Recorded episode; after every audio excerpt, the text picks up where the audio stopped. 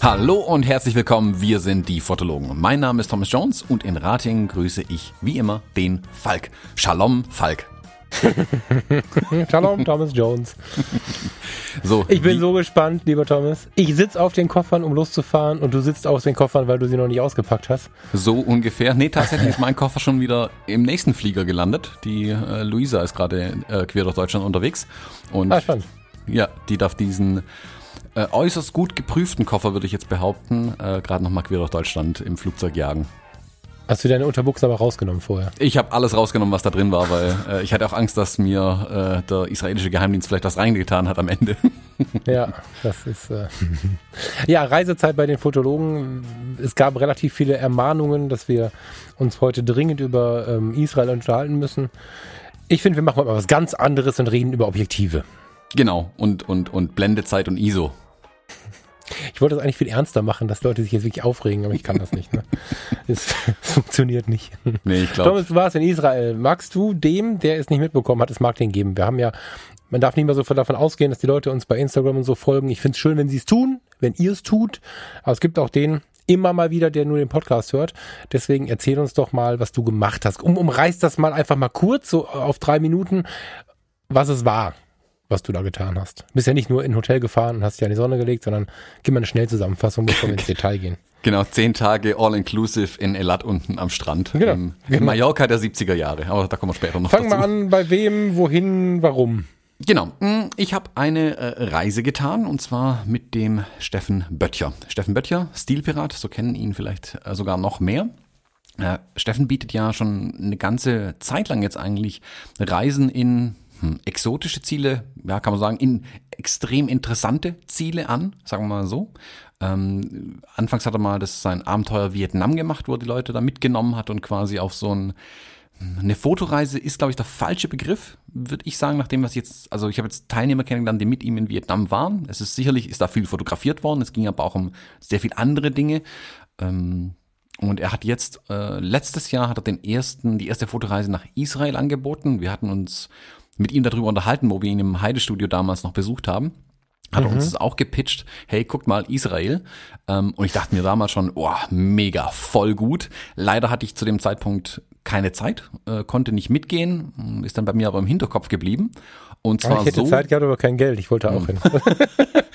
ist dann bei mir aber so weit im Hinterkopf geblieben, dass ich es danach direkt wieder vergessen habe auch tatsächlich. Und erst äh, Ende letzten Jahres äh, kam es dann ganz zufällig bei mir wieder aufs Radar. Ich glaube, weil ich irgendwie was gesucht hatte, was mit Steffen zu tun hatte. Und dann habe ich gesehen, oh, guck mal, der macht da nochmal eine Reise. Und dann habe ich mich kurzerhand entschlossen, da mitzugehen. Die Reise nach Israel ist ein Fotoworkshop, äh, er beschreibt es als Reportage-Workshop, das ist es auch äh, äh, zu 100 Prozent. Und das passt natürlich umso mehr. Also zum einen, Israel interessiert mich brennend tatsächlich, nach wie vor. Also ich habe da immer noch Fragen. Und ähm, Reportage ist ja mein Thema eigentlich und da will ich noch viel mehr lernen. Und ich glaube, man lernt dann doch am allermeisten, wenn man mit anderen unterwegs ist und wenn man auch einen, in Anführungszeichen einen Lehrer äh, bei sich hat oder einen Meister, so muss man ja fast schon sagen, wie den Steffen, der einem da wirklich harte Kritik, hartes Feedback zurückgibt. Darum habe ich aber auch gebeten gehabt. Äh, daran kann man aber wachsen. Nur so kann man meiner Meinung nach fotografisch irgendwann weiter wachsen. Es wird immer schwerer, je, je besser man wird einfach, das ist wie mit den meisten Sachen, man muss sich dann äh, auch bessere Lehrer einfach suchen und die Kombination aus so ein spannendes Land wie Israel plus mit Steffen da zehn Tage unterwegs zu sein, und einer Gruppe drumherum, von denen man auch sicherlich viel lernen kann. Wir betonen das ja immer wieder, wenn wir von Workshops sprechen, dass das mindestens die, die, die Hälfte des Mehrwerts kommt aus dem Workshop selbst und die andere Hälfte kommt aus den Menschen, die man da trifft. Ja, und das fand ich eine super spannende Idee. ist das. Genau, genau. Und da habe ich dann ganz kurzerhand vor Weihnachten irgendwann äh, auf meine auf meinen Jahresumsatz geguckt und dachte mir, Hä, okay, machen wir. ähm, da müssen wir jetzt durch. Und da habe ich die Reise gebucht und die hat jetzt im Februar stattgefunden. Endlich, herbeigesehnt. Ich habe acht Wochen nicht drauf warten können, dass es endlich losgeht. Ja, das ist total schlimm. Ich bin auch schon seit Wochen total aufgeregt. Das ist, ich habe heute Morgen noch zu Farina gesagt, das müssen wir irgendwie anders machen. Und wenn wir große Dinge tun, dann müssen wir das irgendwie last minute buchen. Das ertrage ich nicht nochmal, dass ich mir Wochen und Monate lang so einen Stress mache. ich darf nicht krank werden, ich darf nicht krank werden. Wann ist es endlich soweit? Es sind ja immer noch acht Wochen und so. Das ähm, wird bei dir ähnlich gewesen sein. Das muss ich irgendwie anders regeln demnächst. Das wird bei Steffen nicht gehen, last minute. Aber bei allen anderen großen Sachen äh, müssen wir uns das angewöhnen. Das ist ja fürchterlich, diese, wenn die Vorfreude zum Stress wird. um Gottes Willen. Ich muss sagen, die Vorfreude mag ich eigentlich total. Ich mag es dann darauf hinzufiebern. Ich finde, die, die Zeit vergeht dann schnell. Das wirkt sich allerdings dann negativ auf alles andere aus, weil alles andere auch so schnell vorbeigeht dann in der Zeit.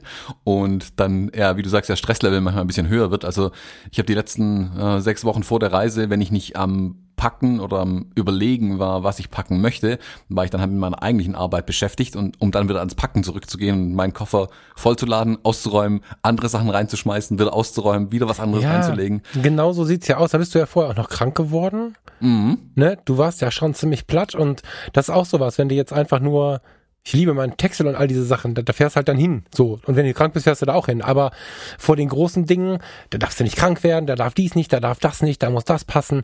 Und wenn ich ja sonst jemand bin, der seine Erwartungen immer so hält, dass sie mich nicht enttäuschen können, weil das ja eigentlich ziemlich behämmert ist, äh, sich selber Erwartungen zu bauen, die einem dann den Urlaub versauen, das, das mache ich ja eigentlich nicht.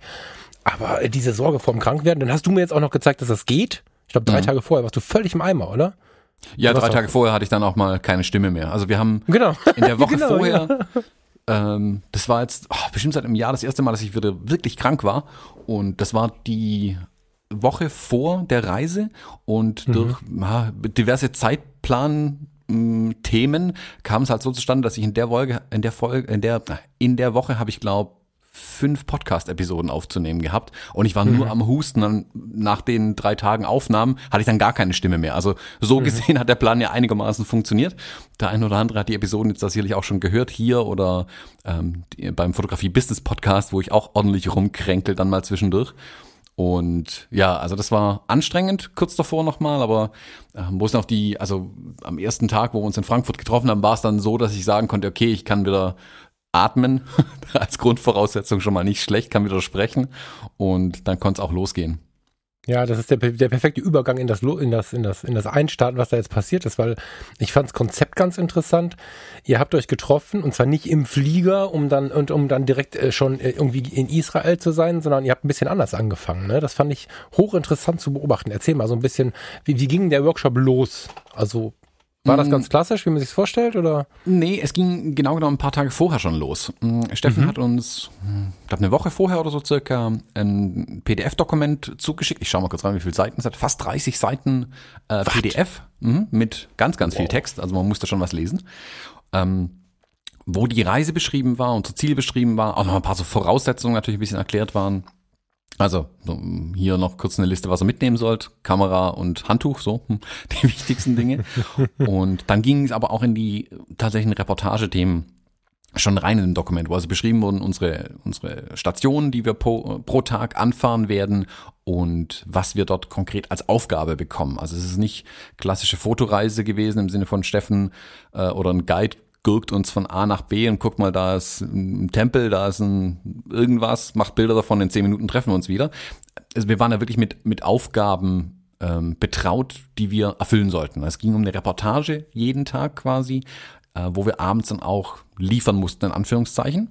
Deswegen habe ich es auch gebucht, das wollte ich ja auch. Und da gab es eben vorab schon mal diese Infos zu dieser Reportage, dass wir uns einfach darauf einstellen können, was uns da genau erwartet. Mm, Es gab immer erklärende Texte, zum Beispiel um Jerusalem gab es, glaube ich, fast drei Seiten Text, die er da geschrieben hat, irgendwie, wo die Stadt erklärt wird, die Geschichte ein bisschen angerissen wird, wobei das, da kann man unzählige Bücher drüber schreiben, aber damit man eine grobe Idee hat und quasi ein bisschen recherchieren kann, was einen da erwartet, hat er uns ein bisschen eine Vorlage geliefert und dann auch die tatsächlichen Bildunterschriften. Eine Bildunterschrift ist, wenn man mal ein Magazin aufblättert, ist das, was unter dem Bild geschrieben steht. Ähm, Und zu diesen Bildunterschriften sollten wir dann in Jerusalem zum Beispiel die Bilder liefern. Oder machen und Ah, dann liefern. okay. Genau, also wir wussten schon recht früh, was uns erwartet. Trotzdem war die Aufgabe noch schwer genug. Und ja, der, der eigentliche Auftakt des Workshops war dann in Frankfurt. Ähm, wir haben uns in einem Hotel getroffen, in dem wir auch eine Nacht übernachtet haben, alle. Ähm, bevor wir dann von Frankfurt auch losgeflogen sind. Nimm, uns mal ein bisschen mit für die Vorstellung. Ich meine, es gibt ja genug Leute, die uns hören, die die Hotels kennen. Erzähl mal so ein bisschen auch gerne, wo du warst und so. Das Intercity Hotel in Frankfurt, der ist ein, eins der Hotels, da war ich schon ein paar Mal drin tatsächlich. Was, Die finde ich halt- übrigens erstaunlich gut. Ich habe früher mal das wäre so totales Low Budget, aber die sind irgendwie echt nett, ne? Nee, die ich sind kenn- Weltklasse. Das in Frankfurt nicht, aber ich äh, kenne kenn so ein paar andere und war immer echt überrascht. Ich habe Mhm. vorher beim Buchen immer gedacht, das ist so, so, keine Ahnung, so Ibis-mäßig, aber die sind wirklich.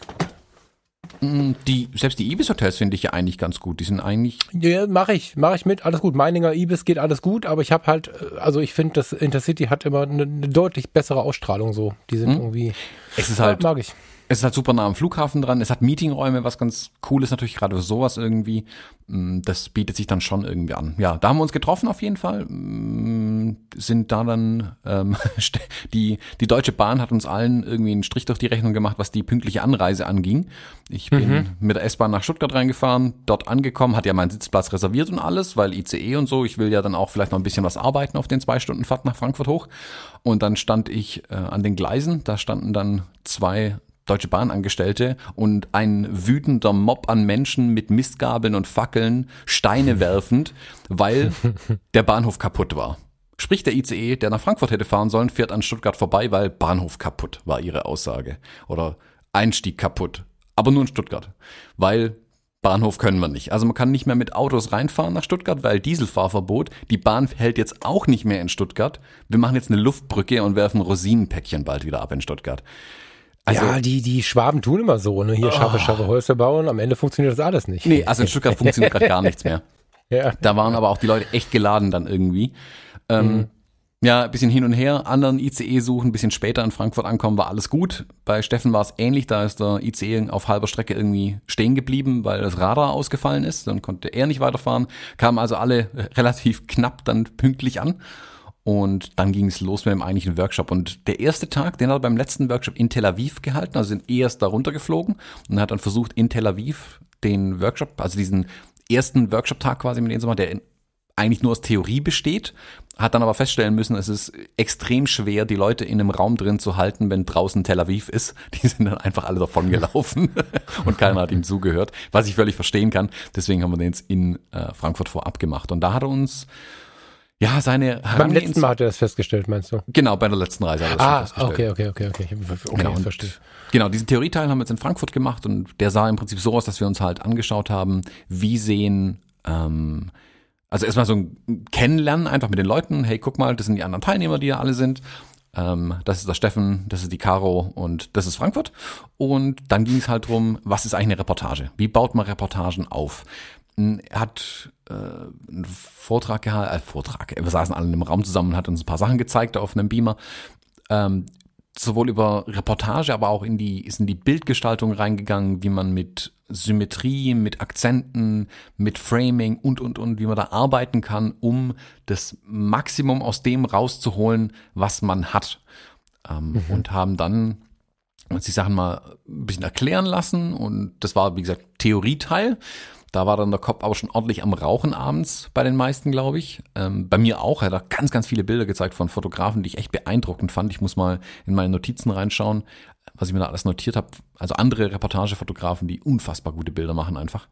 Und da war viel im Kopf drin, dann gab's mal eine gute Mütze voll Schlaf und am nächsten Morgen sind wir relativ zügig eigentlich Richtung Flughafen los, obwohl wir erst am Nachmittag geflogen sind. Wir haben dann aber am Flughafen quasi den ersten Praxisteil auch gemacht. Wir haben, sind wirklich durch den Flughafen gerannt und haben uns da ja, den Themen angenommen, die wir am Tag vorher hatten. Also Farbakzente zum Beispiel zu suchen und bewusst im Bild platzieren, aber eben durch den Flughafen rennend. Also Kamera in Also der Hand. keine Zeit für Flugangst, ja? Äh, kein, nee, also das wäre eigentlich ideal für dich, das kann ich dir vielleicht empfehlen. Nimm deine Kamera mit auf jeden Fall ins Handgepäck und dann versuch mal am Flughafen Farbakzente zu fotografieren. Du hast gar keine Zeit an den Flieger nachher zu denken. Ähm, ist vielleicht gar nicht schlecht für dich. Ja, vielleicht ist eine ganz gute Idee, ja.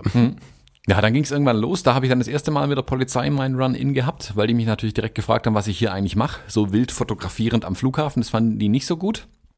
Hm, bin ich aber noch ganz gut davon. Mit deinem völlig unpolitisch wirkenden Aussehen hast du da völlig. Genau, mal wieder mit meinem Aussehen gepunktet und mit meiner charmanten ja. Art bin ich aber tatsächlich weggekommen nochmal. Und ja. dann ging es ab nach äh, Israel durch viele Sicherheitskontrollen. Was ich auch nicht wusste, es gibt für äh, Israel-Reisenden ein eigenes Gate mit eigener Sicherheitskontrolle, mit eigenem ja, Personal. Das auch so, ja. ja. also an jedem Flughafen oder jeder Flug, der nach Israel geht, wird so kontrolliert wohl. Ich kenne das von den also Flügen, die in die USA gehen. Da ist es schon ein ähnliches Ding. Da ist auch, sind die Gates nochmal separiert von den anderen. Also zumindest bei den amerikanischen Airlines. Also das letzte Mal bin ich mit Delta geflogen. Da mhm. wird man auch nochmal befragt. Was für mich da relativ easy ist, weil ich ja den amerikanischen Pass habe. Äh, hier in dem Fall nicht, da mussten alle durch die große Sicherheitskontrolle, die ja intensiv war, sagen wir mal so. Mm, und dann ging es ab nach Israel. Ich glaube, fast fünf Stunden Flug darunter. Das also ja, gut über vier Stunden, irgendwie sowas, je nachdem, wie der Wind steht, vermutlich. Sind dann in Tel Aviv gelandet. Mit wem mm. seid ihr geflogen? Äh, Lufthansa. Ah, okay. Hm? Sehr gute Airline, muss ich sagen. Also ja, voll. Ja, ja, voll. Äh, ist ich habe neulich Preis, in der festgestellt, dass sie irgendwie weltweit nur auf Platz 39 sind. Das war mir nicht klar, aber dann kann man sich ungefähr vorstellen, wie gut die anderen 38 sind, weil die Lufthansa ist ja schon richtig gut. Ja. Mhm. Mm, genau, dann runtergeflogen, Tel Aviv gelandet, äh, kurzer Transfer, also dreiviertel Stunde oder so von Tel Aviv bis nach Jerusalem, da ins Hotel rein und äh, kennst du selber, nach so einem Reisetag ist man eigentlich schon völlig platt irgendwie. Also es war ganz gut, dass wir ja. die Anreise per Zug zumindest am Tag davor hatten. Das hat ein bisschen die, die Nerven und die Verfassung geschont und sind dann abends noch kurz äh, in ein Restaurant gegangen, haben was gegessen äh, bisschen gequatscht. Von Jerusalem hat man eigentlich nichts mehr gesehen. Also war halt eine Stadt, das hätte genauso gut Frankfurt sein können, mehr oder weniger, was wir da gesehen haben. Und dann ab ins Bett und am nächsten Morgen zeitig raus, wobei da ging es, glaube ich, noch, und dann ab in die Innenstadt nach Jerusalem.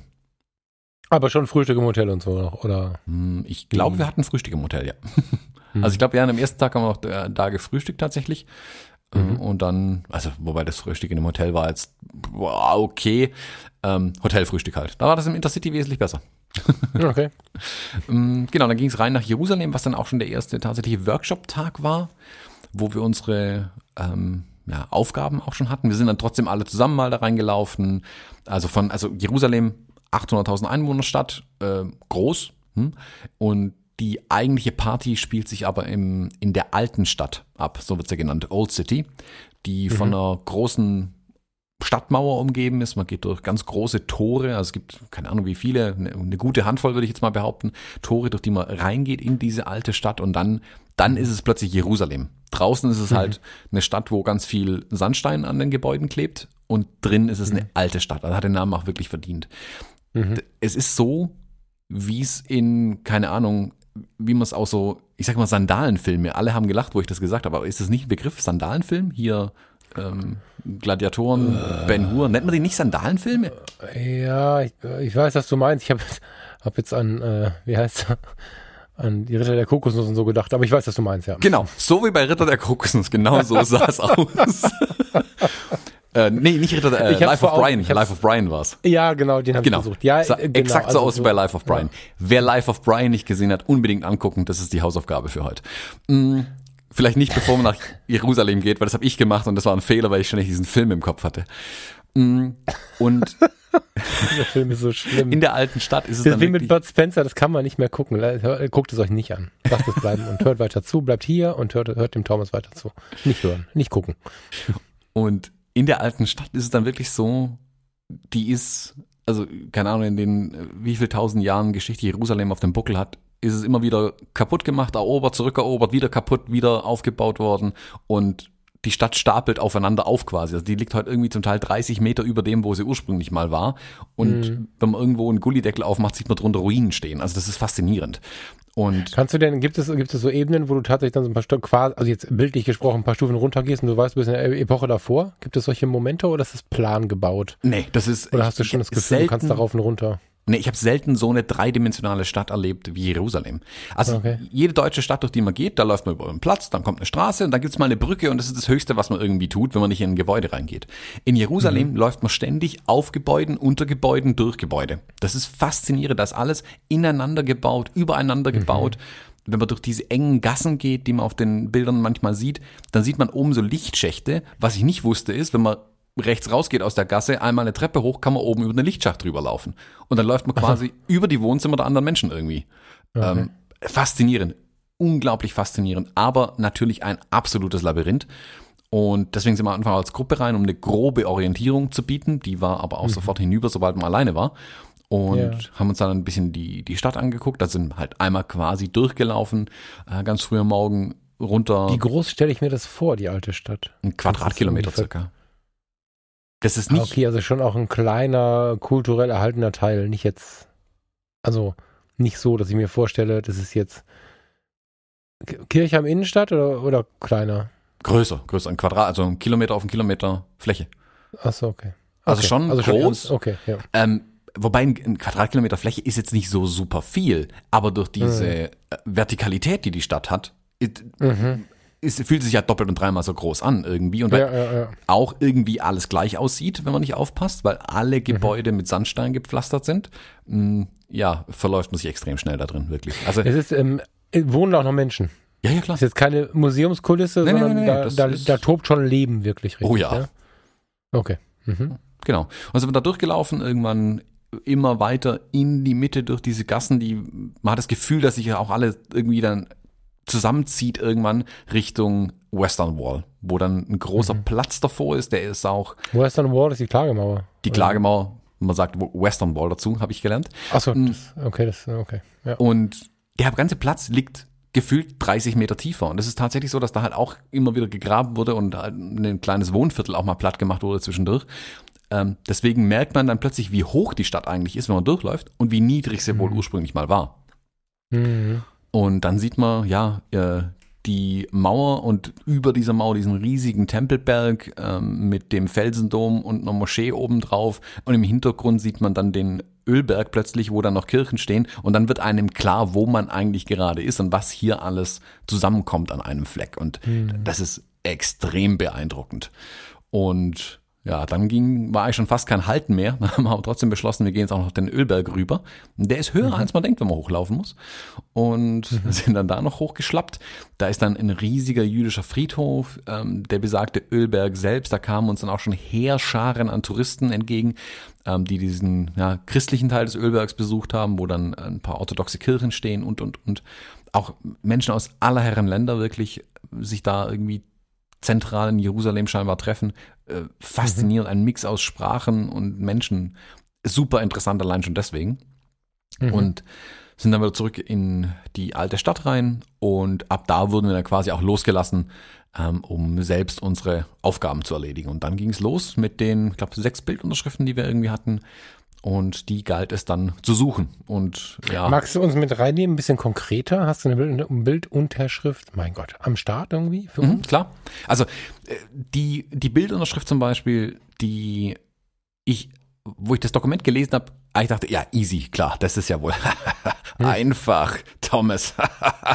ähm, das war für mich die schwerste am Ende tatsächlich. Jerusalem ist an Atmosphäre nicht zu überbieten. Mhm. Das, vor allem, wenn man durchgelaufen ist morgens, noch denkt man sich, ja, ja, guck mal, wie viel Atmosphäre, wie unfassbar gut.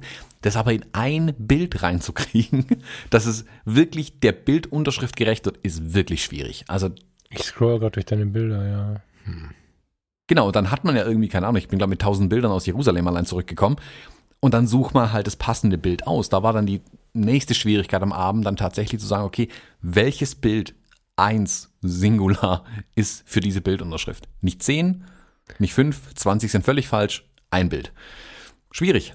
Und ja, dann waren wir äh, auf eigene Faust unterwegs. Wir sind uns hin und wieder mal die Gruppe aus acht Fotografen, wir sind uns hin und wieder auch mal über den Weg gelaufen, was ganz witzig war, und man dann gesehen hat, wie jemand irgendwo ein Motiv sucht. Ich habe mich zwischendurch mal in irgendeiner verwinkelten Gasse aufgebaut, wo so ein Bogen war, der nach draußen zeigt. Denn ich hatte dann quasi wirklich diesen, diesen Halbkreis aus diesem Bogen und davor sind immer Menschen von links nach rechts durchgelaufen. Und ich wollte halt mhm. unbedingt eine jüdische Familie erwischen, die Richtung äh, Western Wall unterwegs ist. Und mhm. da bin ich bestimmt eine halbe Stunde gestanden und ich hatte irgendwie immer nur Touris im Bild und oder eine Familie und dann auch Touris im Bild. Also und da bin ich eine halbe Stunde gestanden, bis dann irgendwie ähm, zwei, drei Leute aus der Gruppe vorbeikamen und mich dann da abgeholt haben, ähm, wie das Kind, das man irgendwie an der, an der Süßwarenkasse wegzerren muss, weil ich da einfach mein Bild nicht gefunden habe. Also da habe ich echt Zeit verschwendet, äh, um ehrlich zu sein, um nach einem Bild zu suchen, das ich woanders hätte viel besser einsetzen können wiederum. Okay. Ähm, ja, und so sind wir dann da durchgetigert irgendwie durch die Stadt. Hm, lebt ganz viel. Das sind kleine Lädchen, wo ähm, äh, alte Männer irgendwie Gewänder nähen oder so. Das Bild habe ich dir vorhin schon gezeigt. Das ist auch in meinem Blogartikel zum Beispiel drin.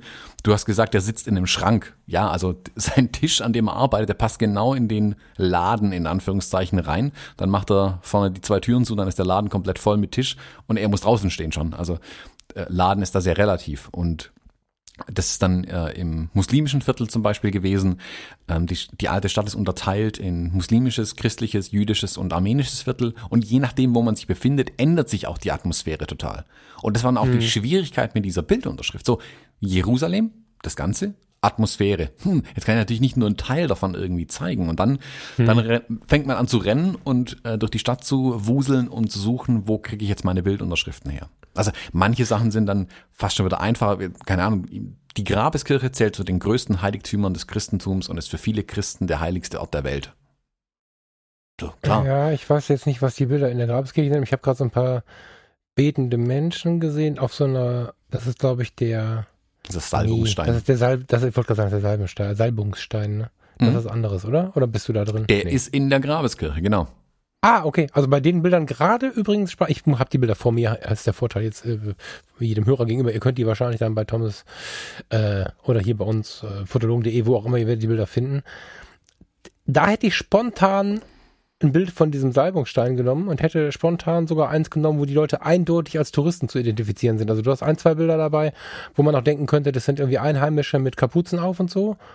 Und es gibt zwei Bilder, wo modische Menschen mit äh, lackierten Fingernägeln, Schmuck und, und Uhren und Jack Wolfskin-Jacken irgendwie da äh, irgendwie über dem Stein hängen. Sowas hätte ich, glaube ich, genommen. Ja, ganz eindeutig Jack Wolfskin-Jacke, das sind immer die Deutschen heißt. Ja, äh, gerade durch den Kontrast finde ich es gerade tatsächlich ja. Äh, beeindruckend. Also äh, normalerweise will man ja immer die Einheimischen haben, aber in dem Fall, weil die sind, du weißt wahrscheinlich, welches Bild ich meine, ne? Beide mhm. haben, das ist keine Jack Wolfskin Jacke, sondern das sind diese Daunenjacken, die jetzt gerade genau. so, die Steppjacken heißen die genau. Und beide sehr modisch, die Haare zurecht gemacht, also ursprünglich am Morgen mal, das ist auch vorbei, aber das war der Wunsch zumindest. Und die hängen halt in dieser Atmosphäre im Hintergrund sieht man, um es mal den Hörern zu beschreiben, jetzt so aus dem, also der, der es nicht gemacht hat, ne? Ich beschreibe das jetzt mal, aus diesen Salbungssteinen der Salbungsstein ist der Stein, auf dem angeblich Jesus zurechtgemacht wurde, ähm, hilf mir nach der Kreuzigung vor der Beerdigung, richtig? Genau. Ne, so. Und das ist der Originalstein. Und die Menschen dürfen ihn anfassen, berühren und sie, diese zwei Frauen, offensichtlich sehr modisch, sehr, ich würde fast sagen, eher wohlhabender Natur, geben sich diesem Stein völlig hin. Also die berühren den und ver verlieren sich gerade so ein bisschen selbst, habe ich den Eindruck auf dem Foto. Im Hintergrund siehst du aber Einheimische und Leute, die, die, die, die, die durch den Hintergrund laufen und so, die dann eher ähm, aus der Gegend kommen. Also das ist, finde ich, ein ganz beeindruckendes Bild. Mhm. Was ja. war's? Das war's aber dann nicht, ne? Das war tatsächlich mein Bild für die Unterschrift und die war auch, Echt? ja, das Bild war, ja, genau, Bild war auch falsch, aber ich habe die Grabeskirche nicht ein einziges Mal fotografiert. Ich habe tatsächlich den Wald vor lauter Bäumen nicht mehr gesehen. Ich habe es geschafft, nicht ein einziges Mal diese Kirche von außen zu fotografieren. Du hast, wir haben das nicht abgesprochen, das möchte ich jetzt mal betonen, ne? Das ist ja mhm. geil, okay? Cool. Ja. Also ich habe da drin halt wirklich gesucht. Ich habe bei der Bildunterschrift war für mich ähm, dieses äh, Christentum, Heiligtümer und da wollte ich den Inhalt irgendwie zeigen, der Grabeskirche. Mhm. Und bin halt da drin rumgerannt wie ein Weltmeister. Auch super spannendes Licht da drin, weil das eigentlich super dunkel sagen, ist. Also das Hammer, ist ISO ja. 12800 oder so hier schon. Ah, echt? Ja, ja, da ist echt finster da drin. Und aber trotzdem gibt's halt so, du siehst vielleicht das eine Bild, wo sie diesen äh, Briefumschlag auf diesen Salbungsstein legt. Ähm, ein bisschen weiter unten, bevor es wieder hell wird. Ah ja. Ja, das ist das einzige Licht, das da irgendwie gefühlt reinkommt in diesen Raum. Und das ist die gleiche Frau übrigens. Äh, das kann gut Zumindest sein, ja. Die gleiche Steppjacke. Weißt du, was das ist, was dieser Briefumschlag, was ist das? Ähm, die Leute wischen mit Tüchern über diesen Stein. Der Stein ist ja sehr kalt und ich glaube, da beschlägt einfach die, die, die, ähm, die Luft drauf und das kondensiert das, äh, die Luft und dann ist immer so ein bisschen Feuchtigkeit auf diesem Stein. Und der wird immer abgewischt mit Tüchern, mit ähm, Geschenken, mhm. mit Schmuck, ähm, mit Kleidung, mit irgendwas. Die Leute wischen da quasi den ganzen Tag über diesen Stein drüber. Und da in dem Fall hat die Frau halt einen Briefumschlag, mit dem sie da gerade drüber wischt. Keine Ahnung, was drin ist, hat sie mir nicht gesagt. Aber wahrscheinlich was mit Gewicht. Sehr wahrscheinlich. Spannend. Und ja, und das war zum Beispiel. Sau, das ist ja krass. Ich da gesehen habe oder gesucht habe und gefunden mhm. habe, in Anführungszeichen. Sehr ja. bedeutungsschwer alles, im Positiven jetzt. Mhm. Also das ist unfassbar in, äh, Jerusalem.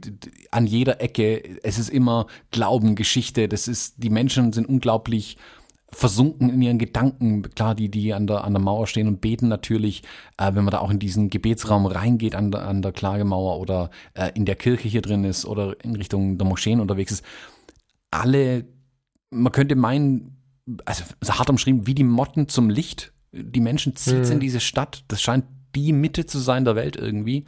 Alle gehen ja, dahin. Ja, wobei, nee, stimmt ja nicht mal mehr. Nee, ja, ja, von drei Weltreligionen. Wollte ich ja gerade sagen. Genau. So oft, so oft jetzt falsch verstanden. Jetzt habe ich es wieder so gesagt, ne? Das ist ja, nicht so. Genau, und alle gehen dahin und kommen nicht mehr davon weg irgendwie. Und alles dreht sich nur noch, ähm, ja, um Glauben dann plötzlich, wenn man da drin ist.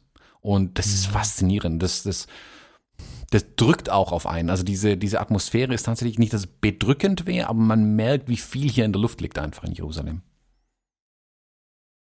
Mhm. Ja, ich werde auch bedächtig beim Anschauen. Ich meine, du hast jetzt, du warst jetzt ziemlich gemein. Du hast mir jetzt gerade mal eben eine Minute vor der Aufnahme 500 Bilder hingelegt, was dazu führt, dass ich beim, beim Zuhören ähm, mir deine Worte gerade bebildern kann. Wir müssen, wir haben das nicht besprochen, aber ich schlage vor, dass wir tatsächlich eine riesige Galerie unten reinlegen. Äh, müssen wir mal überlegen, dass du vielleicht so ein Best-of dir nimmst, was du so sowieso zeigen würdest. Und dann würde ich wirklich vorschlagen, eine große Portion deiner Bilder unten an als Galerie äh, zu hängen, dass derjenige, der Lust hat, sich da mal durchklicken kann. Weil die, die du mir geschickt hast, finde ich auf jeden Fall zeigenswert. Das ist äh, nicht normal, dass nach einem, ich sag, ich, Urlaub ist jetzt gemein, ne? Nicht falsch verstehen, aber dass jemand vom Urlaub zurückkommt und, warte mal, wie viele Bilder sind 510 Fotos sind halt geil. Das ist ähm, Chapeau, lieber Thomas. Danke, danke. Nicht schlecht. Ja, das ist halt meine grob Erstauswahl, die ich auch während der Reise schon quasi zusammengestupft habe und ich habe es jetzt halt mal hier reingeschmissen, damit wir was zum Reden haben tatsächlich. Ja, das darf ja auch dynamisch sich nochmal verändern, aber äh, also wenn du jetzt 100 Bilder in die Galerie legst, damit der Hörer so ein bisschen mitbekommt, wovon genau. wir reden, indem er so durchscrollen kann, wie ich das gerade tue, das glaube ich, würde die Leute schon sehr freuen und das sind wirklich extrem viele gute Bilder. Also ich habe noch keins gesehen, wo ich sage, boah, bitte. Mhm. Gut, krass. Genau, und dann ging's ja durch die Stadt durch. Mm, wir waren ja freitags dann in Jerusalem, was auch äh, bedeutet, dass dann Schabbat ist am Abend. Wer mit den mhm. jüdischen Gepflogenheiten nicht ganz firm ist. Ähm, Schabbat wird bei uns oft mit Sonntag gleichgesetzt bei den Christen, ist aber tatsächlich ganz anders irgendwie. Das ist auch der Ruhetag der Juden. Bei denen ist es aber ähm, strenger reguliert. Also mit mhm. Sonnenuntergang ähm, sollen die Juden ruhen und das tun die dann auch. Die gehen dann in dem Fall dann alle zur Western Wall runter äh, mit ihrer Familie, kleiden sich ganz schick und feiern dann alle zusammen. Da wird getanzt, da wird gesungen, da ist dann echt kurz Party und dann ist aber auch gut. Dann heißt's ähm, 24 Stunden lang ähm, keine Maschinen mehr benutzen, zum Beispiel. Es darf nicht mehr gearbeitet werden. Das schließt aber dann auch solche Sachen ein, wie zum Beispiel nicht mehr mit den Aufzug bedienen. Es gibt also, das sind ja Schabbataufzüge, habe ich gelernt. Ne? Genau, Schabbataufzüge. Ja, das habe ich dir erzählt, glaube ich. Ein Schabbataufzug, also der Jude dürfte an Schabbat quasi nicht mehr im Aufzug auf Stockwerk 2 drücken und dann fährt der Aufzug hoch, weil Maschine bedient. Also gibt es Schabbataufzüge oder die Aufzüge werden auf Schabbat geschalten, heißt, der Aufzug fährt die ganze Zeit und hält in jedem Stockwerk. Wir waren im Tower Hotel of Jerusalem. Mit, und ich war im neunten Stockwerk, andere waren im zwölften Stockwerk. Wir hatten also schon die schlimmsten Befürchtungen, aber da sind wohl nur Touris gewesen, die Aufzüge sind ganz normal gefahren. Vielleicht gab es einen extra Aufzug irgendwo. Mm. Und zum Schabbat gehen aber, wie gesagt, alle an die Klagemauer, da wird gesungen, da wird getanzt, da ist dann echt äh, Alarm in Anführungszeichen. Da ist echt richtig was los. Und da haben wir dann uns auch ja, ein bisschen anstecken lassen von der ganzen Szene da unten. Ähm, ich habe mich eisern ans, äh, an den Schabbat gehalten, habe da nicht mehr fotografiert, dachte mir ganz viel Respekt und so. Ähm, meine Kollegen und Kolleginnen, die mit mir unterwegs waren, haben dann noch viele coole Bilder geschossen. Ich pack da auch mal ein paar äh, Instagram-Links rein, damit ihr bei denen ein bisschen reinschauen könnt. Die haben natürlich auch noch ganz andere Winkel einfach noch fotografiert zum Teil. Und ja, da sind wir dann gestanden. Irgendwann waren wir dann umringt von ähm, Soldaten und Soldatinnen, die auch getanzt und gefeiert haben quasi in ihren Feierabend rein. Und ja, pff, magisch ist, glaube ich, der, der einzige Begriff, wie man es irgendwie umschreiben kann. Also muss man erlebt haben. Kann man nicht in noch so viele Worte nicht fassen, glaube ich, wie, wie spannend und interessant das da tatsächlich ist, diese Atmosphäre. Wer sich für diese jüdischen Hintergründe ein bisschen interessiert, dem möchte ich kurz mal eben empfehlen. 4000 Hertz ist ja eine Podcast-Community, wie heißt das? Ein Podcast-Label, ne? Da gibt's das, den Podcast Durch die Gegend und Marina Weißbrand ist in einer Episode. Weißband. Weißband, Entschuldigung, ist in einer Episode im, im, Interview. Da läuft der Interviewende mit Marina Weißband durch Münster, durch ihre Heimatstadt. Sie erzählt aber unglaublich viel aus diesen jüdischen Geflogenheiten. Sie erzählt nicht von Israel, aber von diesen Geflogenheiten. Wenn das ansatzweise interessiert, dann müsst ihr unbedingt mal reinhören. Mega gut. Ich ähm, hol mir den Link mal in den Kommentar reinlegen. Mhm. Ja, das kurz am Rand, das fiel mir gerade ein, weil, weil das, was du erzählst, sehr viel Parallelen die ganze Zeit zu diesen Geschichten hat, die ich von ihr schon gehört habe. Super, super, super spannend. Ähm, aber ich, was ich jetzt noch nicht verstanden habe oder was jetzt ein bisschen missverständlich ist, besser gesagt, Schabbat ist einmal in der Woche oder also ja. Wie? Genau, immer okay. Freitagabends. Okay, du, du, hast abends gesagt, ich hatte jetzt kurz Angst, dass es jeden Abend ist. Das ist mhm. ja nicht so. Freitagabends mit okay. äh, Sonnenuntergang wird quasi Schabbat eingeläutet und Samstag mit Sonnenuntergang ist es dann wieder vorbei. Mhm. Und in ja. den ja, 24, 25 Stunden ruhen die dann quasi. Also die, kann die, die kochen zum Beispiel auch vorher. Also wir haben ganz viele Leute gesehen, die schon mit den Tupperschüsseln durch die Stadt gerannt sind. Ähm, wenn sie dann zierlich zu Verwandten gehen oder so, haben die also schon vorgekocht und dann wird das alles am nächsten Tag dann äh, gegessen. Also es wird auch nicht gekocht während dem Schabbat. Also es muss auch schon alles vorbereitet werden. Also die sind freitags, glaube ich, gut beschäftigt, um den Schabbat dann tatsächlich auch gebührend zu feiern. Interessant finde ich dabei ja immer, ähm, da auch wieder diese Ausprägung ähm, in den Diskussionen mal zu haben. Also ich, ich mag das sehr, mich über Religion auszutauschen und ähnlich wie bei den Christen und, und bei den Moslems ja auch ist es bei denen genauso, dass es da mehr oder weniger intensive ähm, Ausrichtungen gibt. Also diese Aufzugsgeschichte, da gibt es halt genug Leute, die sagen, es ist keine Arbeit auf den Knopf zu drücken, das mache ich jetzt. Und andere sagen, hör mir zumindest, geht halt gar nicht. Und diese verschiedenen Ausprägungen mit den Leuten zu diskutieren, finde ich ja hochinteressant. Und was für Argumente sie haben, warum was jetzt äh, Arbeit oder Betätigung ist und was nicht und so, finde ich ein extrem spannendes Thema, mag ich total. So. Mhm. Es gibt ja, es gibt dann ganz witzige Geschichten. Es gibt zum Beispiel Shabbat Boys. Shabbat Boys, also werden dann quasi von den Juden engagiert. Das sind dann Muslime, so Christen, je nachdem, also keine Juden, die dann mhm. am Schabbat bei denen zu Hause sitzen und den, den Fernseher quasi umschalten zum Beispiel.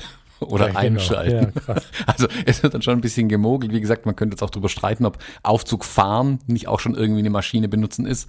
Mm, da gibt es sicherlich unterschiedliche Ausprägungen, je nachdem, äh, wie, ja, wie sehr im Glauben verankert die Juden sind. Also es gibt säkulare Juden, denen ist es, glaube ich, alles relativ wurscht. Mm, dann gibt es aber auch welche, die, die orthodoxen oder die ultraorthodoxen Juden, die sich da eisern dran halten werden, ganz einfach. Hm. Ähm, habt ihr sowas beobachtet, so Shabbat Boys oder sowas? Oder habt ihr Leute beobachtet, die da so voll verstoßen haben und dann mit dem Bohrhammer irgendwie rumge... Also irgendwie, weißt du, so hast du sowas ganz... nee, es stand keiner mit der Schlagbohrmaschine an der Western Wall und versucht ein Loch reinzumachen. Ich glaube, das wäre in den Nachrichten gelaufen. ähm, ja gut, das hätte auch dann ja. wahrscheinlich weitere Kreise aber gezogen. Es, aber es gibt zum Beispiel, es gibt, ähm, wie soll man das nennen, Schabbatwächter, die äh, mhm. auf diesem Vorplatz stehen und also während der Zeit soll eigentlich nicht fotografiert werden ähm, und die ermahnen, in Anführungszeichen, einen dann auch tatsächlich, also hier Kamera weglegen, Telefon weglegen, sagen das aber sowohl den Einheimischen wie auch den Touristen. Also da werden alle dann ähm, doch äh, gebeten, quasi das dann auch zu beachten in der Zeit.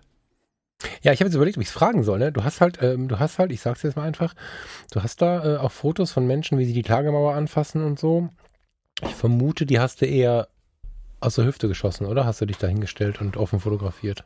Das geht schon. Da, tatsächlich ist, sind da zum Teil so viele Touristen unterwegs, dass man schon wieder unsichtbar ist mit einer Kamera. Mm, von daher ah, ging es. Aber gibt's da nicht, was habe ich denn da mal gehört, dass an der Klagemauer eigentlich das Fotografieren verboten ist? Ist das nicht? Äh, man sollte es eigentlich so? nicht tun. Genau, es stehen auch Schilder dran, man soll die Gefühle der Religiösen ähm, beachten und nicht verletzen und so. Und genauso bin ich aber mhm. auch vorgegangen. Also ich bin jetzt nicht hergegangen und habe denen irgendwie die Kamera ins Gesicht gehalten das würde ich auch nicht wollen. Das will ich ja so am Tag schon nicht, äh, geschweige denn, wenn ich ja. dann an der Mauer stehe und bete.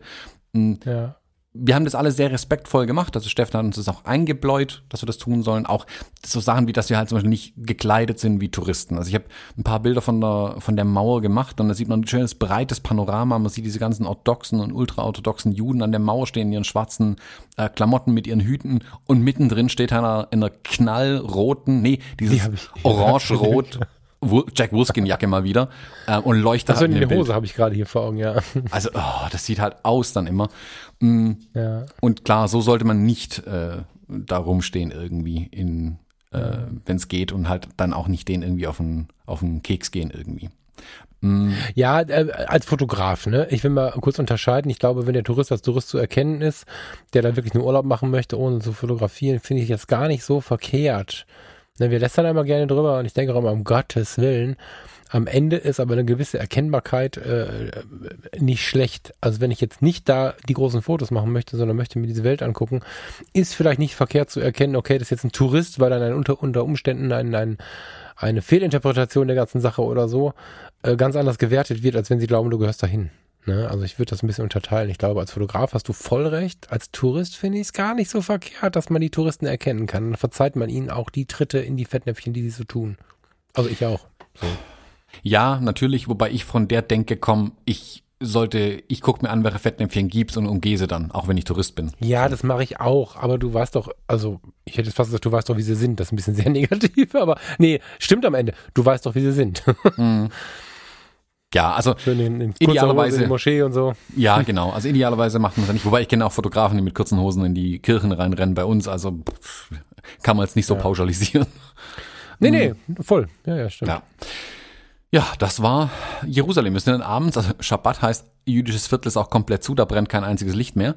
Und sind dann äh, am Abend in ein kleines muslimisches Restaurant gegangen, haben da noch gegessen, den Tag ein bisschen sacken lassen. Das hat man auch schon gemerkt. Da waren dann sehr viele Eindrücke zu verarbeiten. Haben am ersten Abend auch keine Bildbesprechung gemacht, die haben wir dann am nächsten Tag dann abends gemacht.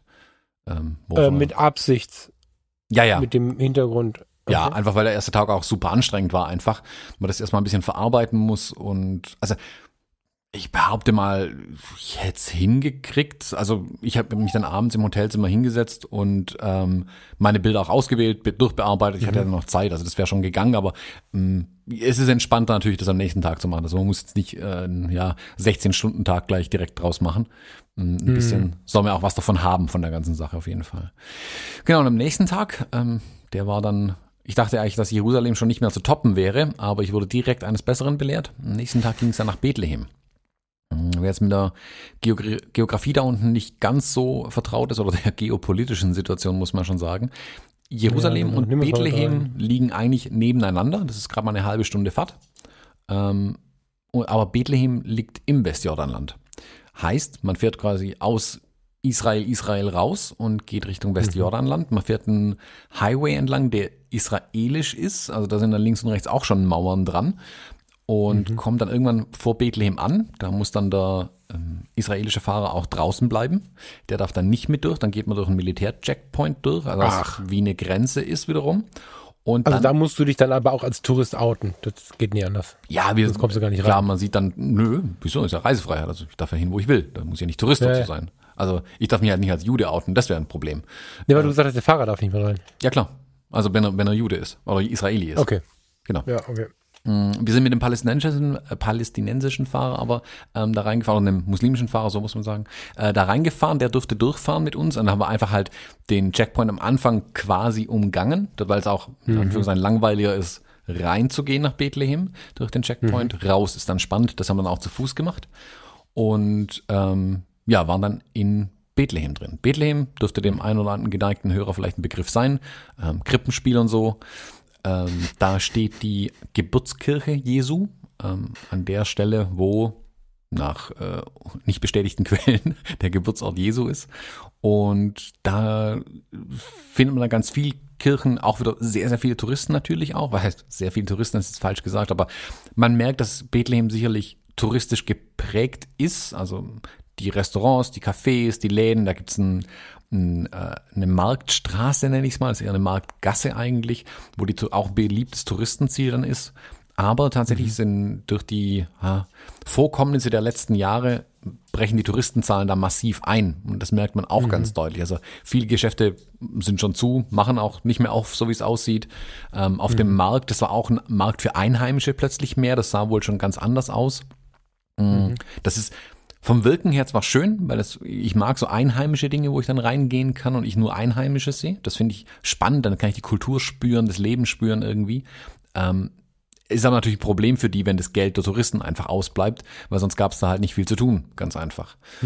Wir haben uns dann die Sachen ein bisschen angeschaut, ähm, was alles relativ harmlos noch aussieht, also touristischer Teil, sage ich ganz bewusst mit der Kirche, da steht dann hier und da mal ein bisschen Sicherheitspersonal rum, halt so ein Polizist oder so, oder da fahren Touristenbusse rum, da ist ein großer Platz, da ist es relativ sauber, da ist alles okay, heile Welt.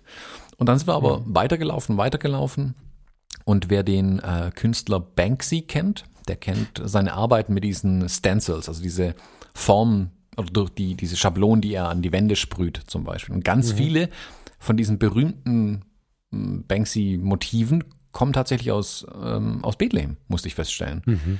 Ähm, also ich habe sie da zumindest auf den Wänden wieder gesehen überall. Und Banksy hat mittlerweile ein eigenes Hotel in Bethlehem eröffnet. Und da sind wir dann hingelaufen. Mhm. Das sogenannte Waldorf Hotel, also Wald Off, nicht Waldorf, sondern Wald ah, Off Hotel. Das ist von Banksy, das kenne ich, aber ja.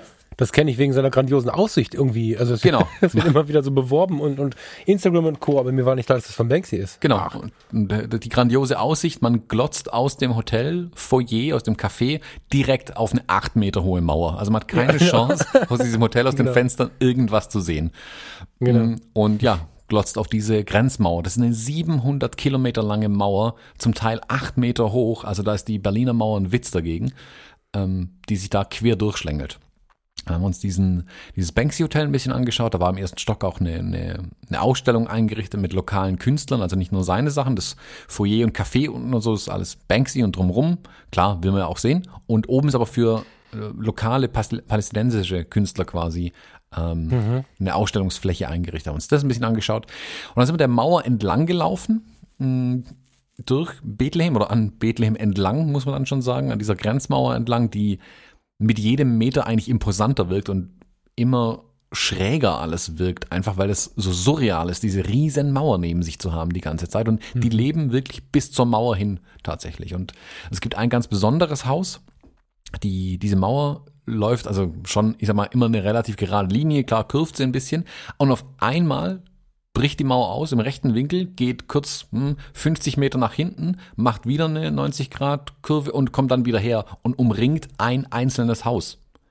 Und Ach, was? Äh, ja, das war, das Haus stand oder steht eigentlich nur, keine Ahnung, lass es 50 bis 100 Meter von ähm, Rachels Tomb entfernt. Das ist eine Grabesstätte, ähm, mhm. touristisches Ziel. Und äh, die Frau oder die Familie, die da lebt, hatte unten in ihrem Haus auch einen kleinen Souvenirshop und so weiter drin. Und dann ist halt irgendwann mal die Mauer gebaut worden und die, das ist Rachels Tomb, liegt jetzt auf der anderen Seite der Mauer. Ah. So, das war natürlich entsprechend blöd. Ähm, die Situation, ja. da kann man jetzt, ich packe da auch mal einen Link dazu rein, dass man sich die Geschichte ein bisschen durchlesen kann. Wir haben die, ähm, die Frau, die da lebt, auch kennengelernt, die heute, wie soll man sagen, ein bisschen auch Aktivistin ist. Ähm, und auch Vorträge hält zu den Themen und haben mit ihr ein bisschen gesprochen. Sie hat uns die Geschichte erzählt, was da alles passiert ist und dass sie ursprünglich die Mauer, also sie hat noch eine Zufahrtsstraße zu ihrem Haus, da passt genau ein Auto rein, also ein Auto hin, um da hinzufahren. Ursprünglich hätten sie die Mauer aber sogar noch näher an sie rangebaut, konnten sie aber nicht, weil die Kabel im Boden quasi im Weg waren. Also das hätte alles noch schlimmer werden können, auch wenn man sich schon kaum vorstellen kann, dass es noch schlimmer werden könnte. Siehst du gerade so ein bisschen die Bilder? Ich habe, glaube ein Bild von dem Haus auch äh, reingelegt hier irgendwo. Warte, ich guck mal eben. Ähm, ah, ja. Alter Schwede. um Gottes Willen, das, das ist tatsächlich. Ähm, sind das Roller, die da unten sind? Ja. ja. Ne? Aber man hat sich einen, einen schönen Garten vorgebaut, wenn ich das richtig sehe. Ja, Wohnt gut, sie da, da alleine oder was ist da das? Da lügt mein Bild ein bisschen. Haus? Da lügt mein Bild tatsächlich ein bisschen. Der Garten ist dahin voll mit Müll, ähm, den da so. alle irgendwie hinschmeißen. Also so cool also, ist es nicht. Aber du siehst auf dem Bild, wenn du die Mauer mal genau anguckst, siehst du die vielen weißen Flächen an der Mauer? Ja, sind das Plakate oder was? Das sind alles Geschichten ähm, von äh, palästinensischen Familien und erzählen quasi das Leben in Bethlehem, de, den Bau der Mauer, was da alles passiert ist, lauter Alltag, kleine mhm. Alltagsgeschichten, die das Leben dort einfach beschreiben. Und mhm. wenn man da so entlangläuft und ganz ehrlich, nachdem du vielleicht 10, 15 von den Dingern gelesen hast, wird dir so mulmig in der Magengegend irgendwann, weil man dann wirklich versteht, was es da eigentlich für eine Situation ist für die Leute. Und dann kommt mhm. der endgültige Schlag in die Magengrube. Man ist dann äh, bei ihr und sie erzählt nochmal ihre Geschichte hier. Hm, die ist relativ jung, ne? Wie alt ist sie? Ungefähr. Habe ich sie so gut fotografiert? Ich würde halt so Mitte 40 oder so schätzen. Ja, ja finde ich für, für das, was du erzählst, so thematisch schon relativ jung. Also ich hätte jetzt bisschen jünger geschätzt, aber ja, spannend. Da beeindruckend. Wie groß ist denn das Haus? Das sieht riesig aus. Das ist also. Wohnt sie da alleine? Nee, mit ihrer Familie. Also unten ah, okay. ist, glaube ich, ein bisschen ein Laden drin und oben wohnt sie mit ihrer Familie. Ich glaube, die anderen Familien sind vielleicht auch schon ausgezogen, das weiß ich gar nicht so genau, ob da noch mehr drin gelebt haben, aber Ja. Während diverse Auseinandersetzungen waren halt, standen halt oben bei ihr auf dem Dach quasi Leute, haben über die Mauer drüber geschossen und von der anderen Seite haben sie auf ihr Haus geschossen, was nicht ganz in ihrem Sinn war. Also Ja. das Ding war wirklich so ein kleiner Mikrokonflikt in dem ganzen Ding nochmal mittendrin. Ja, es sieht halt relativ äh, spannend. Kann man sich, also die Bilder helfen ungemein, die müssen rein, aber man kann sich trotzdem nicht richtig vorstellen. Es gibt ja immer wieder so diese, wie soll ich sagen, die fesselnde Geschichte, die dann am Ende trotzdem das Fazit behält, ich muss mal hinhalten. Ne? Das ist, ähm, ich finde, dass du extrem gut erzählst. Ich kenne ja deinen, deinen Fotografiestil ganz gut und man sieht den Bildern an, dass das Ganze was mit dir gemacht hat. Das finde ich interessant. Ja, also als Fazit, ne? Aber das muss ich an der Stelle nochmal sagen. Ich, das wirkt wirklich auf mich ähm, sehr, sehr tief und ich habe das Gefühl, dass die Bilder Fotos sind, die so ein bisschen zeigen, warum man in, in, in, in manchen Fotos, gerade wenn es um Erlebtes geht, äh, den Menschen so ein bisschen wiedererkennen kann. So die Gefühle und die, die, den Spirit, den man da hat irgendwie. Bin ich ähm, ein bisschen geflasht. Ich habe auch, ich scroll die ganze Zeit hier rum, während du erzählst. Das Mhm. ist, ähm, das ist ein bisschen magisch. Kleine Empfehlung, wer einen Rechner zur Hand hat, der klickt jetzt mal auf den Link bei die Fotologen auf der entsprechenden Episode und, und scrollt mal parallel zu unseren Worten durch diese Bilder. Das ist der Hammer. Ja. ich habe dir gerade eben noch mal ein Bild geschickt, also wir sind dann langsam wieder raus aus der Stadt gelaufen, ähm, haben, glaube ja. ich, ähm, unterwegs auch nichts mehr gemacht. Da sind eigentlich relativ schnell dann zu diesem Ausgang in Anführungszeichen gelaufen.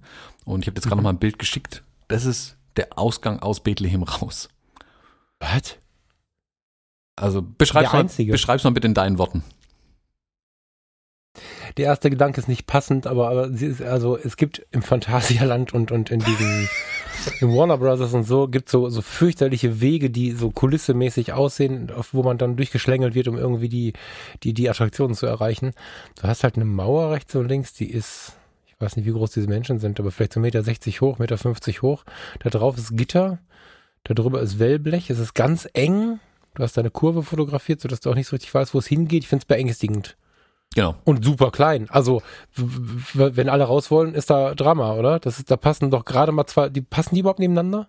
Also zur Not passen zwei nebeneinander, aber die gehen versetzt, die Menschen, die du fotografierst. Genau, also vor mir hier in dem Fall laufen jetzt Ralf und Nico. Nico ist, ich sage bestimmt das falsch, aber fast zwei Meter groß, würde ich sagen. Der ist wirklich groß. Ah, okay. Vor ihm siehst du auch Steffen stehen zum Beispiel noch. Also, und du kennst Steffen, Ja, dann kannst du ungefähr einstellen. Die Meter dürfte so ein Meter, die, die äh, Mauer dürfte so ein Meter 70 oder so hoch sein. Dann nach Mhm. oben bis zur Decke hoch, dicke, dicke Gitterstäbe nochmal gezogen. Alles auch ein bisschen, ja, dreckig abgegriffen. Also ich, mein erster Gedanke war ganz schlimmer Viehtransporter. So fühle ich mich hier gerade. Mm, Und dann, ja, man geht immer um Kurven, dass man quasi nicht sehen kann, wo man hingeht die ganze Zeit. Und das ist auch Absicht, das ist nicht aus Versehen so gebaut. Und wird dann da durchgeleitet, dann kommt man in eine Abfertigungshalle, die aber auch eine Wellblechhalle ist. Und wir waren jetzt im Februar da. Im Sommer müssen es unfassbare Temperaturen da drin sein. Da hängen riesige Ventilatoren an der Decke, um das, glaube ich, irgendwie zu belüften, einfach damit Leute nicht die ganze Zeit umfallen. Man wird dann auch da durchgeschlängelt und wirklich, es, man fühlt sich wie ein wie, wie Vieh oder wie ein Paket in einer Paketabfertigungshalle oder so. Also das ist, ich will nicht sagen menschenunwürdig, aber die Würde wird erstmal nach unten geschraubt äh, in der Halle auf jeden Fall. Und das ist der Eindruck, den man dann auch hat. Und dann am Ende kommt wieder, irgendwann kommt man wieder an Security-Checkpoint wie am Flughafen, ähm, wo dann deine Sachen wieder durchgescannt werden, wo der Passkontrolle ist und so weiter. Und da davor ist nochmal so ein, Menschentrenner, also der Einzel, ein Menschenvereinzelner, Einzelmanner, irgendwie so heißen die. Diese Rondelle, wo man durchläuft und nur immer einer durch kann. Kennt man vielleicht auch vom Freibad ja, oder so. Ja, ja, ja, die. So, ja, genau. nur auf Ja. schlimm gemacht quasi. Und wir sind da durchgelaufen und während Ricarda da durchgelaufen ist, ähm, gab es, glaube ich, Schichtwechsel. Und alle Mhm. haben einfach den Hammer fallen lassen und sind davon gelaufen, während sie in dem Ding drin stand. Und dann stand sie da erstmal 15 Minuten auf einem halben Quadratmeter Platz. Und die haben uns da stehen Wow. lassen. Die Hälfte war schon Okay. durch, die durften nicht mehr zurück, wir durften nicht weiter und sie standen in dem Ding drin. Und das war's. Ende. Und, und, und dann kam irgendwann wieder jemand und hat völlig selbstverständlich weitergemacht. Genau, keine Information, kein gar nichts, ist denen scheißegal. Spannend. Und jetzt, wenn du jetzt alles davor mitbekommst, dann, dann wird dir langsam mulmig da drin. Und dann kam irgendwann mal so nach zehn Minuten einer raus, meinte, ja, dauert noch ein paar Minuten und ist wieder gegangen. Aber keine Information, was los war. Irgendwann hinter mir gab es dann ein bisschen Gespräch und irgendwann hat dann auch Hebräisch verstanden und gemeint, ja, äh, die wechseln gerade, da kommt gleich wieder jemand. Also der hat auch auf Hebräisch runtergebrüllt. Ich hatte keine Ahnung, was er gesagt hat. Aber mir war irgendwie klar, okay, jetzt geht gleich vielleicht weiter. Also er war relativ zuversichtlich, dass alles normal ist. Ähm, von daher habe ich mir das dann so ein bisschen zusammengereimt und wie gesagt, hinter uns haben dann ein paar übersetzt, ein paar Palästinenser, die da durch wollten. Okay. Ähm, ich verstehe gerade den Zusammenhang oder ich verstehe gerade die. Ich verstehe die Message nicht so richtig. Also du kannst nach Bethlehem reinkommen, relativ problemfrei, und wenn du Bethlehem verlässt, wird da ein mittleres Drama draus gemacht und auch mit so psychologischen Mitteln gearbeitet, also Naja, architektonisch, psychologisch. Was, wir haben was, das- was steht denn dahinter? Wir haben uns das ja versuch's ausgesucht. Ich glaube, ein Bus mit Touristen, der fährt vorne einfach durch den Militär-Checkpoint durch. Da wird dann vielleicht auch ein bisschen kontrolliert und ich glaube, dann werden vielleicht auch ein paar Pässe angeguckt oder so, aber wenn es deine üblichen Pappenheimer sind, die da jeden Tag durchfahren und Reisegruppen rein und raus äh, karren, dann wird es kein Problem sein. Wir sind ja bewusst durch den Ausgang raus, durch den ähm, Palästinenser, die eine Arbeitserlaubnis haben, um in Israel Ach zu arbeiten, so. praktisch jeden Tag Siehst rausgehen. Du, danke. Ja, okay, okay, okay, jetzt wird's schlüssiger. Also quasi, äh, also da geht's dann wieder um die Frage Terror, ja, nein, Feind oder Freund oder was auch immer. Okay, okay, Genau. okay, okay. Puh. Ja, wer, wer ist denn, jetzt muss ich mal kurz die, den Fotos vorgreifen, die ist mir weiter vorne schon aufgefallen, wer ist denn die Dame mit dem kurzen Haar, die dann nachher im Bus da was erzählt? Das ist der nächste Tag dann schon. Ach so, okay. Die- Habe ich die nicht vorher schon gesehen? Hm, Ja, vergiss es, ich werf's wahrscheinlich durcheinander. Okay. Genau. Also das Ihr war seid also wieder raus durch diesen, durch diesen Checkpoint. Genau. Dann hatten wir abends schon, oder also, wo stehen wir jetzt am Tag? Mm, Das sind dann irgendwann so, ja, wir sind, glaube ich, den, war einen Tag fast unterwegs gewesen. Wir sind gemütlich nach Bethlehem reingefahren, wir sind nicht ganz so früh raus, äh, haben Mhm. da unseren Tag verbracht und haben dann abends aber auch die Bildbesprechung zum Beispiel im Hotel gemacht. Okay. Genau, da gab's dann, haben wir dann, Wieder in einem anderen Hotel dann logischerweise. nee, nee, wir waren immer noch im gleichen Hotel in Jerusalem. Okay. Alles von der Basis aus quasi immer gemacht. Genau, da Okay. gab's dann die ersten Bildbesprechungen, wir haben dann die, die Bildunterschriften mit den Bildern und die Auswahl uns angeguckt und über Mhm. Stilmittel und so weiter. Also dann der fotografische Teil dann quasi gesprochen. Mhm. Das war dann auch schon sehr lehrreich, aber wie gesagt, man muss dann gleichzeitig irgendwie halt jonglieren, die Eindrücke, die man da mitnimmt und wie, wie zeigt man es jetzt auf den Bildern. Also wenn jetzt, keine Ahnung, ich bin ja, ich habe gefühlt, bin ich ein Konfliktfotograf, habe ich irgendwie festgestellt, weil alle meine Bilder immer sehr äh, martialisch aussehen. Also gerade sowas wie die, dieser Ausgang aus, ähm, aus Bethlehem raus zum Beispiel, den fand ich halt beeindruckend. Habe ich jetzt aber auch nicht in meine Bildauswahl reingenommen, aber sowas habe ich halt gesehen, wahrgenommen und deswegen auch festgehalten in den Bildern. Ähm, Mhm. Aber also, wir haben, keine Ahnung, eine Bildunterschriften, äh, ähm, Anastas Haus ist in Bethlehem ein Sinnbild des Konflikts, das ist dieses eingemauerte Haus zum Beispiel. Und Mhm. sowas dann Mhm. zu fotografieren und zu liefern, war dann die Aufgabe quasi. Und da muss man dann halt so ein bisschen ja drumherum arbeiten und entsprechend sammeln und dann abends nochmal gut Welches hast du auswählen. denn da genommen? Und das, was ich dir gezeigt hatte, das, wo, sie, wo das Haus, die Mauer sie umgibt, Okay. wo man auch so ein Mhm. bisschen unten einen kleinen Maßstab hat, dass man wirklich sehen kann, okay, wie groß ist denn die Mauer eigentlich? Hm. Hm. War das also geh noch mal so ein bisschen auf die auf die eigentliche Auswahl und Fotografiearbeit ein, weil also das Foto vorher zum Beispiel fand ich jetzt gerade ziemlich magisch, dass, dass ich das Foto herausge... Ich meine, ich habe hier 510 Bilder liegen und dass ich das Foto rausgepackt habe, was du genommen hast, fand ich gerade sehr schön. Äh, Das Foto ist hart beeindruckend, aber wenn man emotional als Fotograf das betrachtet, ist halt ein, ein Haus, um eine, wo eine Mauer drumrum ist. Also da hätte ich zum Beispiel wahrscheinlich ziemlich rumgekrampft. Da wäre ich vor, meine, vor meinen eigenen Denkapparat gelaufen, so ein bisschen vielleicht wie du am Anfang und hätte da irgendwie hysterisch versucht, was, was in irgendeiner Form künstlerischeres oder, oder weiß ich auch nicht zu finden. Ist das schwierig, sich dann auch mal zurückzunehmen, weil im Ende passt die Bildunterschrift ja extrem gut. Und wer sich so einen Artikel durchliest, wird dieses Bild vermutlich haben wollen. Aber als Fotograf kann ich mir vorstellen, hadert man hier und da mit seiner eigenen Auswahl, oder? Also so mit eigenem Transportwunsch und solchen Dingen. Ja, genau, das meine ich. Also Jerusalem zum Beispiel, ich habe da ganz viel auch ähm, den Sicherheitsapparat in Anführungszeichen fotografiert. Also das Soldaten, die bewacht haben, Polizisten, die bewacht haben und, und war aber nie eine Bildunterschrift. Und jetzt halt da deine eigenen Gefühle und deinen Auftrag nicht durcheinander zu kriegen, ist tatsächlich eine schwere Aufgabe. Und da muss man schon darauf achten, was man eigentlich tut. Natürlich habe ich nicht die komplette Zeit nur an den Bildunterschriften gearbeitet. Ich wollte ja auch für mich quasi eine Reportage tatsächlich machen, ähm, Mhm. damit ich für mich was mitnehmen kann. Und Mhm. aber das, das ist dann tatsächlich abends, also man sollte sich eigentlich auf, also wenn man sowas vorhat, äh, solche Reportagen zu machen, auf die Bildunterschriften konzentrieren, weil sonst verliert man sich in den anderen Sachen ähm, vielleicht einfach mal. Mhm. Und das ist dann schwerer aus der Menge an Bildern, die man plötzlich hat. Und man hängt ja an einzelnen Bildern vielleicht ganz, ganz arg und zeigt dann diese, obwohl sie überhaupt nicht zur Bildunterschrift passen.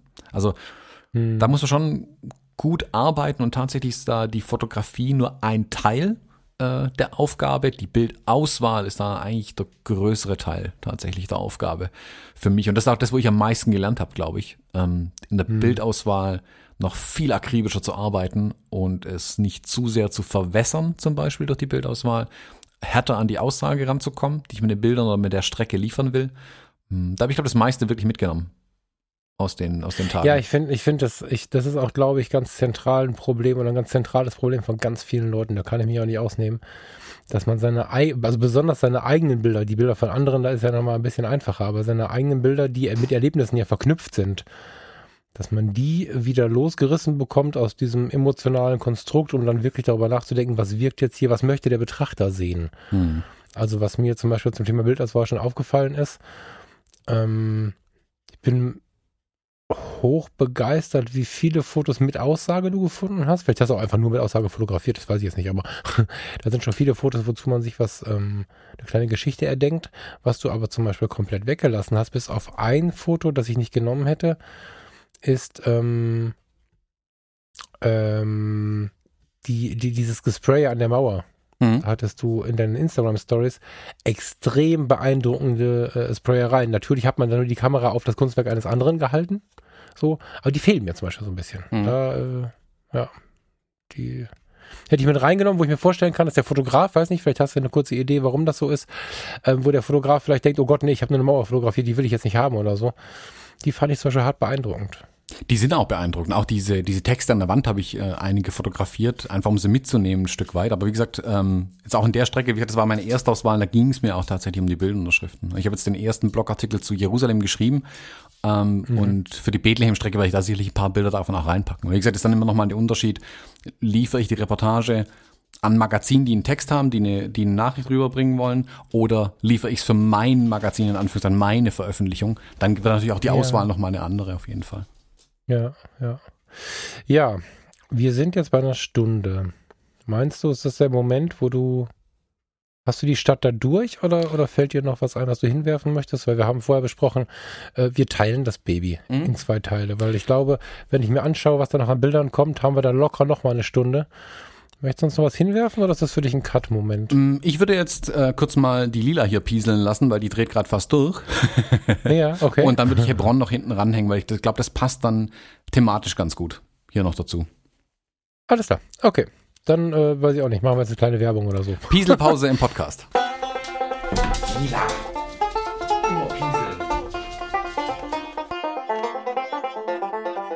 Hund wäre fast explodiert, sonst. Ja, sind wir wieder in der Aufnahme, höre ich daraus, ja. ja. Mm, okay. Ich gerade wo ich jetzt draußen war und so ein bisschen nachgedacht habe, habe ich äh, vergessen, eine ganz wichtige Sache aus Bethlehem tatsächlich zu erzählen, äh, nämlich die ganzen Menschen, die wir da getroffen haben in Bethlehem. Was? Ja, raus damit. Das war für den einen oder anderen in der Reise mh, mm, sicherlich mit der interessanteste Punkt, für mich auch, ich nehme mich da nicht raus.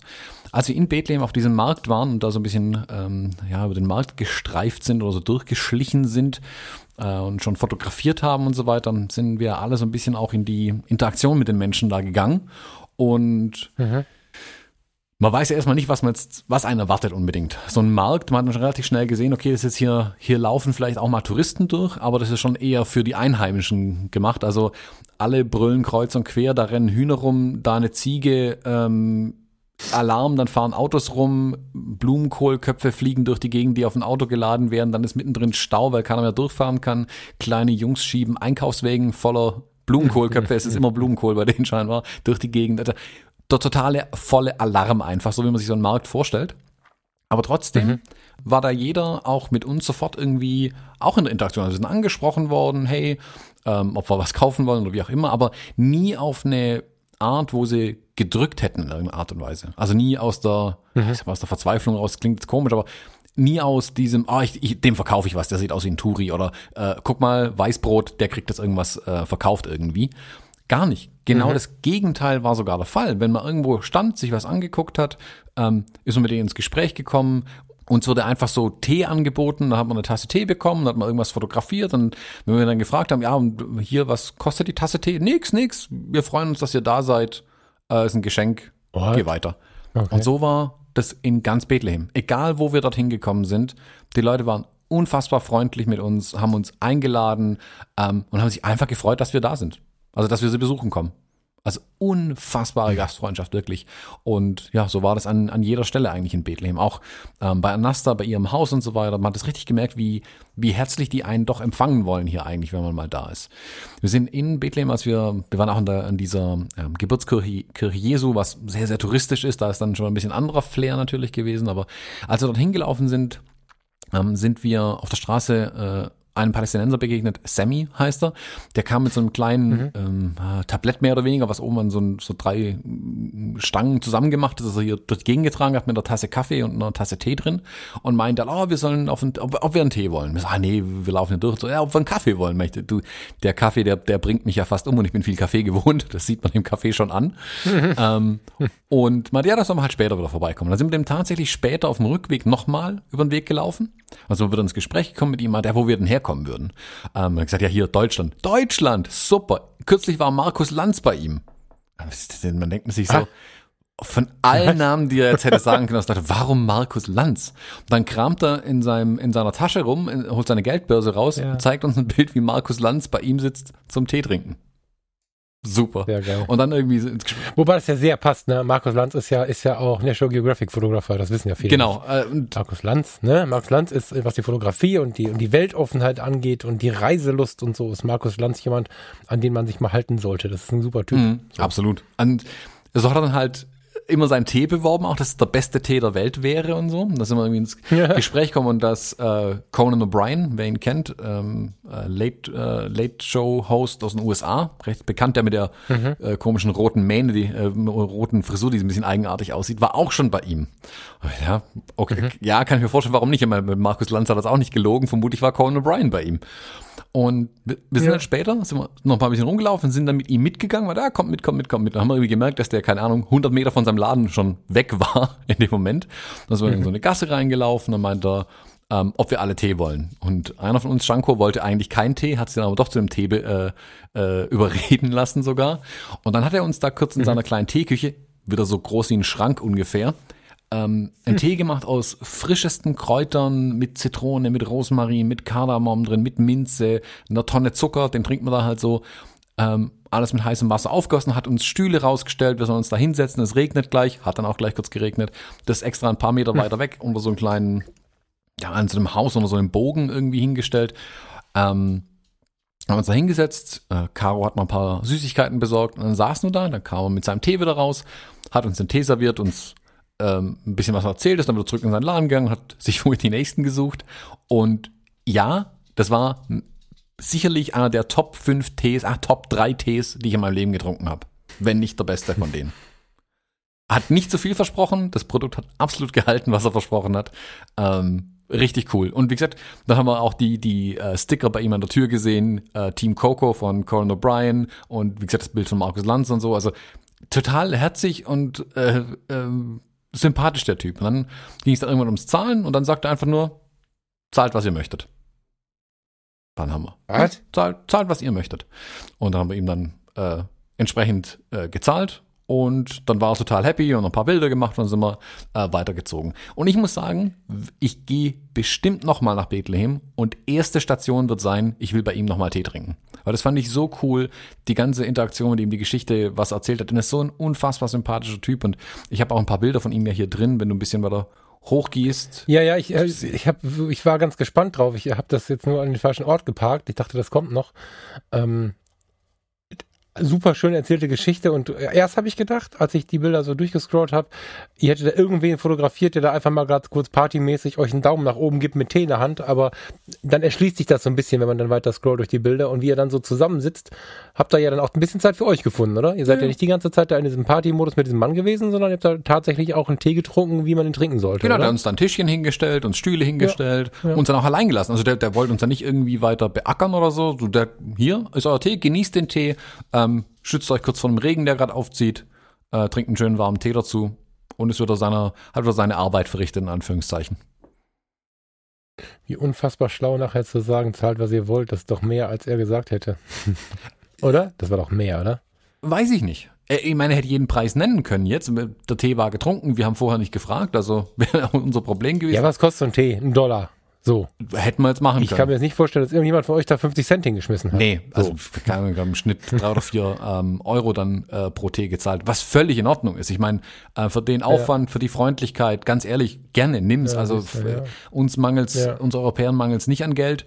Ähm, das können wir da gerne lassen. Also gar kein, gar kein Thema. Und wie gesagt, ich, weil die Interaktion mit ihm so schön war, fand ich es auch gar kein Problem. Also auch da, man könnte jetzt, böse Zungen können jetzt behaupten, er sagt, gebt was ihr wollt, dann wird es mehr sein, als was ich verlangt hätte, vermutlich. Aber nee, habe ich zu keinem Zeitpunkt mir gedacht da dabei. Muss ich ehrlich sein. Das eine schließt aber auch das andere nicht aus. Das darf ja so sein. Also wenn der halt, äh, wenn der halt von, Her von Herzen da arbeitet, äh, fände ich es jetzt nicht verwerflich, dass der Gedanke dahinter steht. Ich meine, die Menschen müssen irgendwie überleben. Und es spricht ja nichts dagegen, überleben zu wollen oder auch mehr Geld verdienen zu wollen und trotzdem herzlich und hinter der Sache zu stehen.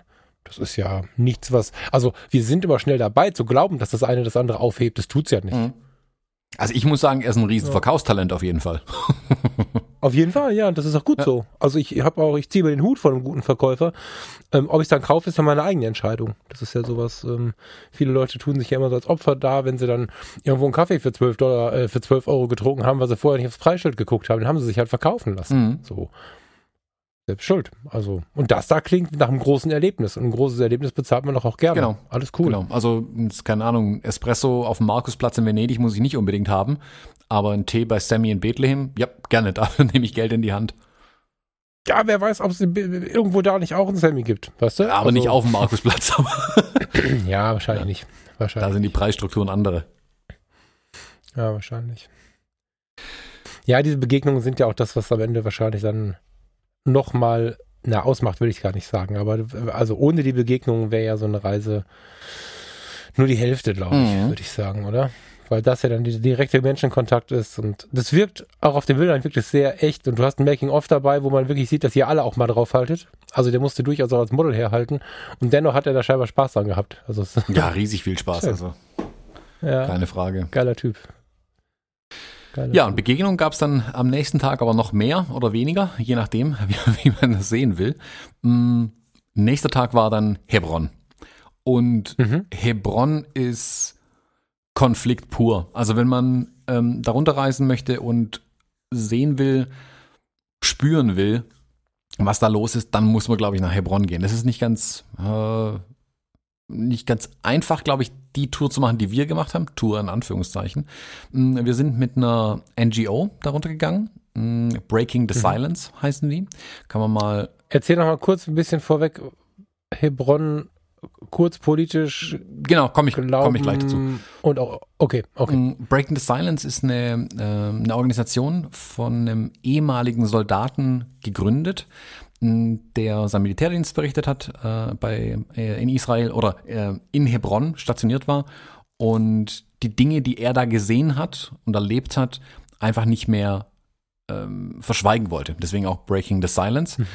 Und Mhm. Hebron ist eine Stadt mit ähm, ja, jetzt mittlerweile über 200.000 Einwohnern äh, in, im Westjordanland. Und Mhm. direkt vor der Stadt ist eine große jüdische Siedlung. Und mittlerweile wird wie ein Keil quasi in die Stadt rein äh, reingetrieben, in dem weitere Siedlungen entstehen. Äh, Hebron ist mittlerweile auch in zwei Zonen eingeteilt, H1 und H2.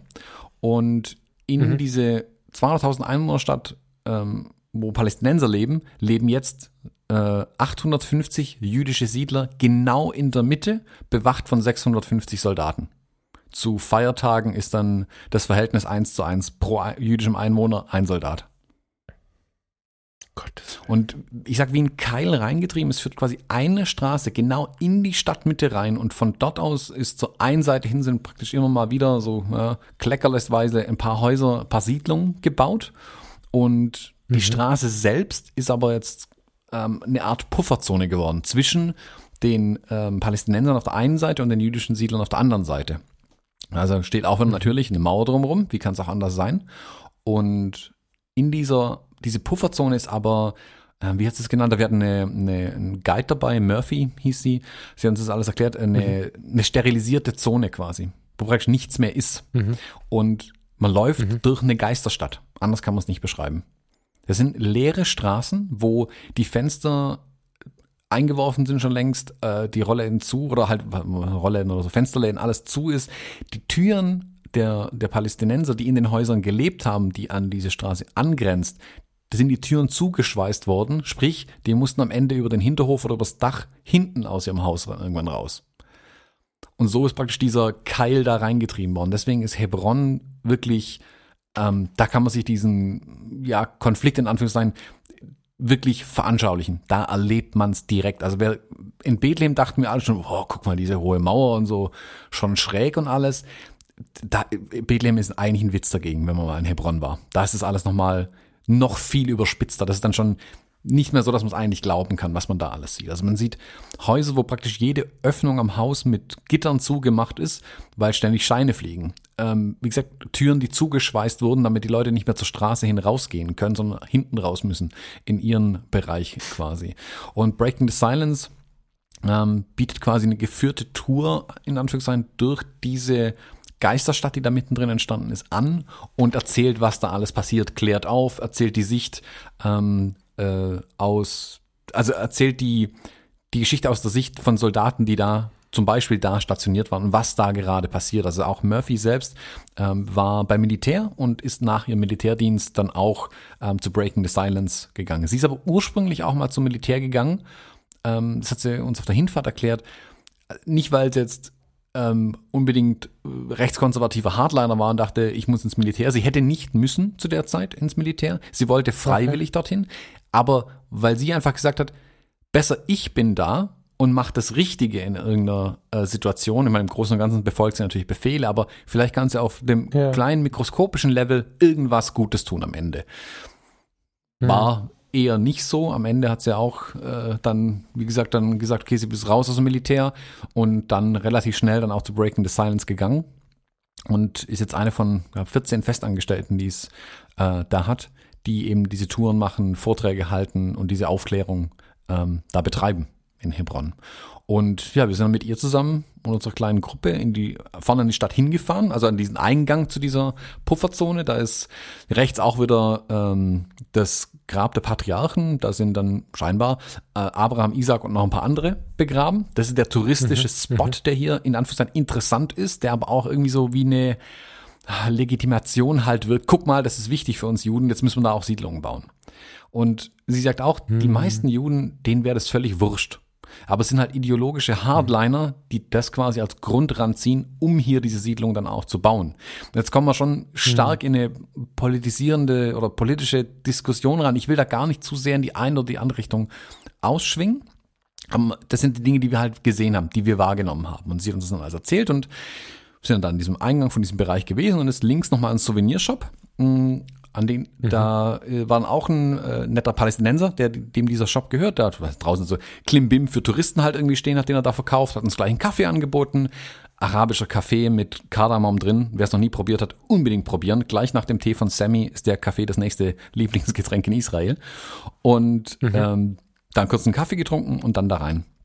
Wir sind da durchgelaufen. Dann hatten wir natürlich auch sofort eine Militäreskorte bei uns die uns dann den kompletten Weg über begleitet haben. Das waren, glaube ich, sechs junge äh, israelische Soldaten, die da quasi mit uns durchgelaufen sind.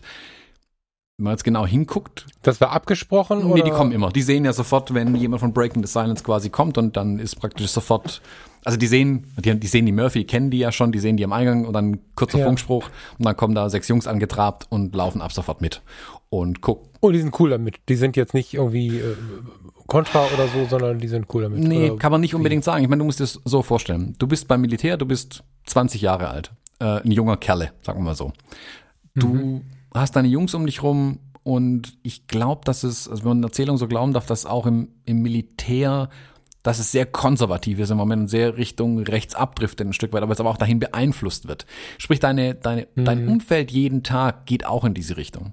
Und dann kommt jemand von Breaking mhm. the Silence der Geschichten oder Geschichten der ähm, Ereignisse wiedergibt, die dort passiert sind, die eigentlich nicht hätten erzählt werden sollen. In dein, aus deiner mhm. Sicht. Also der Soldat sieht in Anführungszeichen einen Verräter vor sich stehen.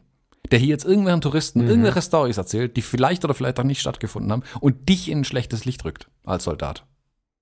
Das ist ein okay. automatisches Feindbild, das sich aufbaut und ich mache den Soldaten überhaupt keinen Vorwurf. In deren Situation wären wir vermutlich alle so.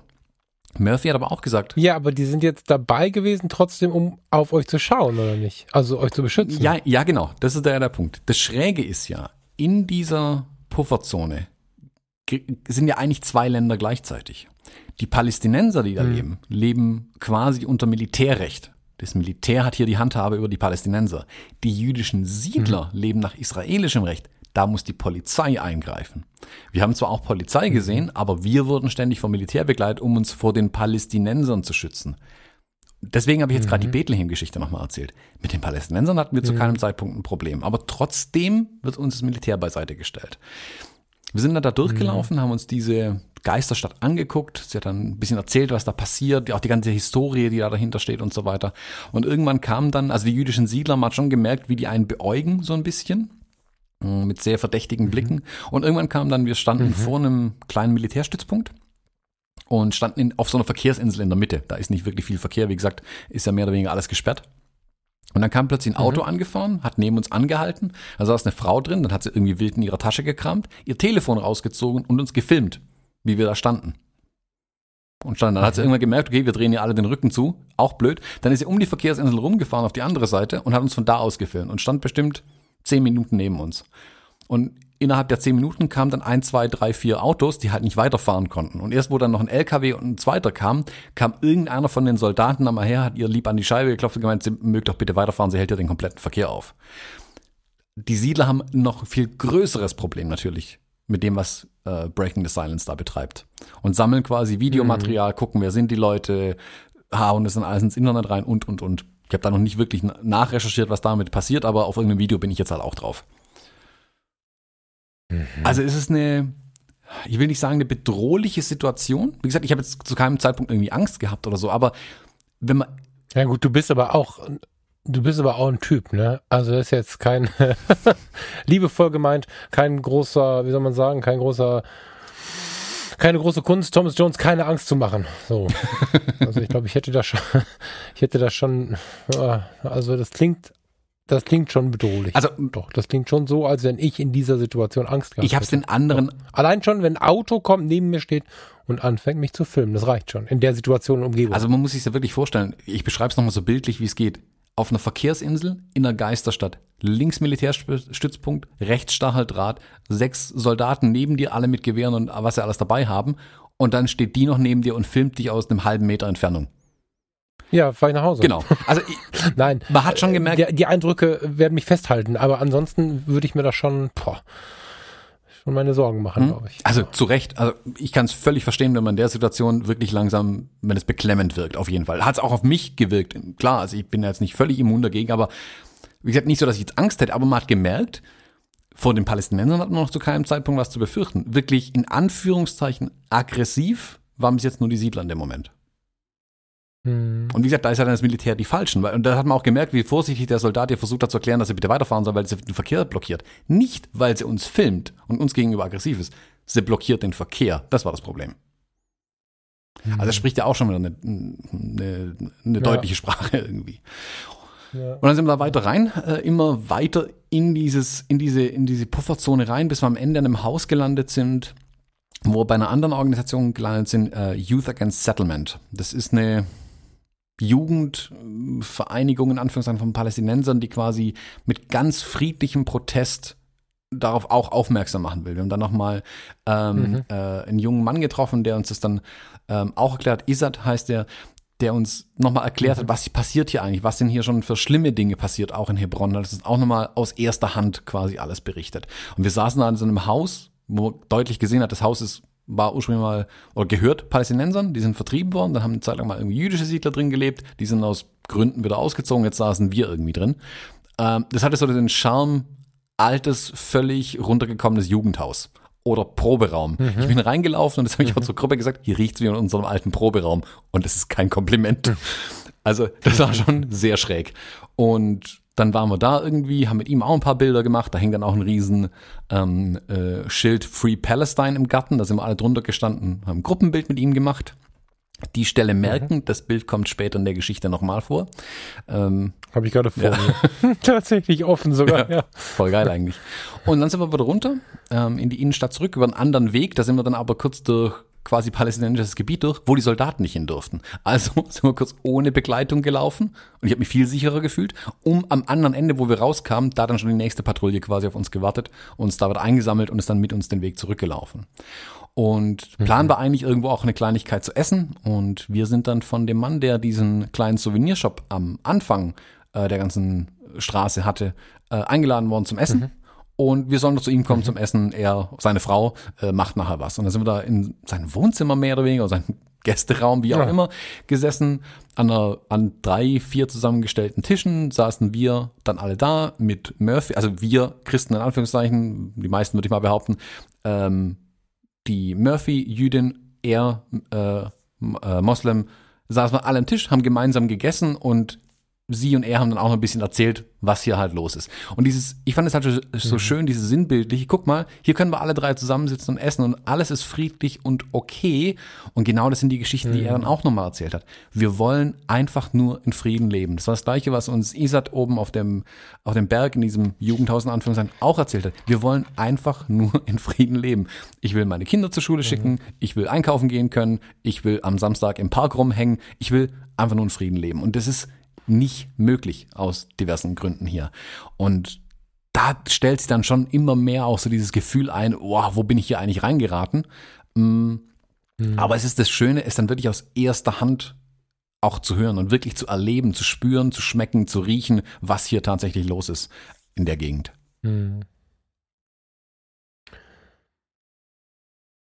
Dennoch finde ich diesen verständigenden Faktor immer so schön. Also egal, wer in die Gegend gereist ist, ich habe ähm, auch eine enge Freundin, die mit ihrem Mann in Israel war, nicht fotografisch, die wollten ja leben, die sind sehr religiös, aber sind sehr religiös und offen und haben genau diese Begegnungen aktiv gesucht. Die haben vorher im Internet ähm, alle anderen Glaubensrichtungen angeschrieben und gefragt, wann man denn mal irgendwo ins Restaurant kommen könnte oder so und ob es nicht die Möglichkeit gäbe, zum Beispiel mal ein paar äh, eigentlich kontrovers äh, denkende Menschen zu, äh, zusammenzufinden und haben dann da zusammen Abend gegessen mit drei, vier, fünf äh, verschiedenen Meinungs also äh, innerhalb der Religion gibt es da auch dann wieder Abstufungen, wie du gerade schon gesagt hast. Und die hat genau das erzählt, ähm, was, was, was du jetzt auch wieder erzählst, dass wenn du im direkten Kontakt mit den Menschen bist, ist der, der Tenor eigentlich immer, mein Gott, lasst uns doch einfach alle friedlich und von mir aus auch gern zusammenleben. Das ist das Erschreckende, was ich immer wieder höre von Leuten, die wiederkommen. Hart. Also, also nee, eigentlich ist es das Schöne, was ich höre. Hm. Ja. Ich fand es auch ganz gut. Er hat einen Satz am Ende gesagt, ähm, er hat ein bisschen erzählt, bevor wir zurück mussten. Irgendwann hat er einen Satz am Ende gesagt, den ich, der mir wirklich im Kopf kleben, kleben geblieben ist. Den werde ich glaube auch nicht mehr so schnell loswerden. Er sagte irgendwann mal, äh, seien jüdische Siedler zu ihm gekommen und hätten ihm eine Million Dollar für sein Haus geboten. Das ist eine Mhm. Menge Holz da unten. Also Mhm. eine Million Dollar, da wäre Mhm. man und seine komplette Familie vermutlich saniert gewesen damit. Ähm, Mhm. also Familien, also Nachwuchs auf weiß der Herr wie viele Jahre saniert gewesen. Er hat aber Mhm. gesagt, nee, nee, seine ganze Familie, sein Bruder ist weg, sein Vater ist weg, niemand mehr von ihm ist hier in seinem Haus. Für eine Million Dollar lässt er niemanden in sein Haus rein sogar. Für Frieden, Mhm. für Frieden dürfen hier alle kostenlos übernachten. Wenn es Frieden gibt, dürfen hier Juden, dürfen Christen, dürfen Moslems, dürfen alle bei ihm bleiben, kriegen zu essen, kriegen einen Platz zum Schlafen, dürfen hier sitzen, dürfen hier bleiben. Für Frieden ja, für eine Mhm. Million Dollar nein. Mhm. Und das kann man wirklich als Überschrift für mich über Israel drüber schreiben, über die Menschen, die ich da getroffen habe. Hm.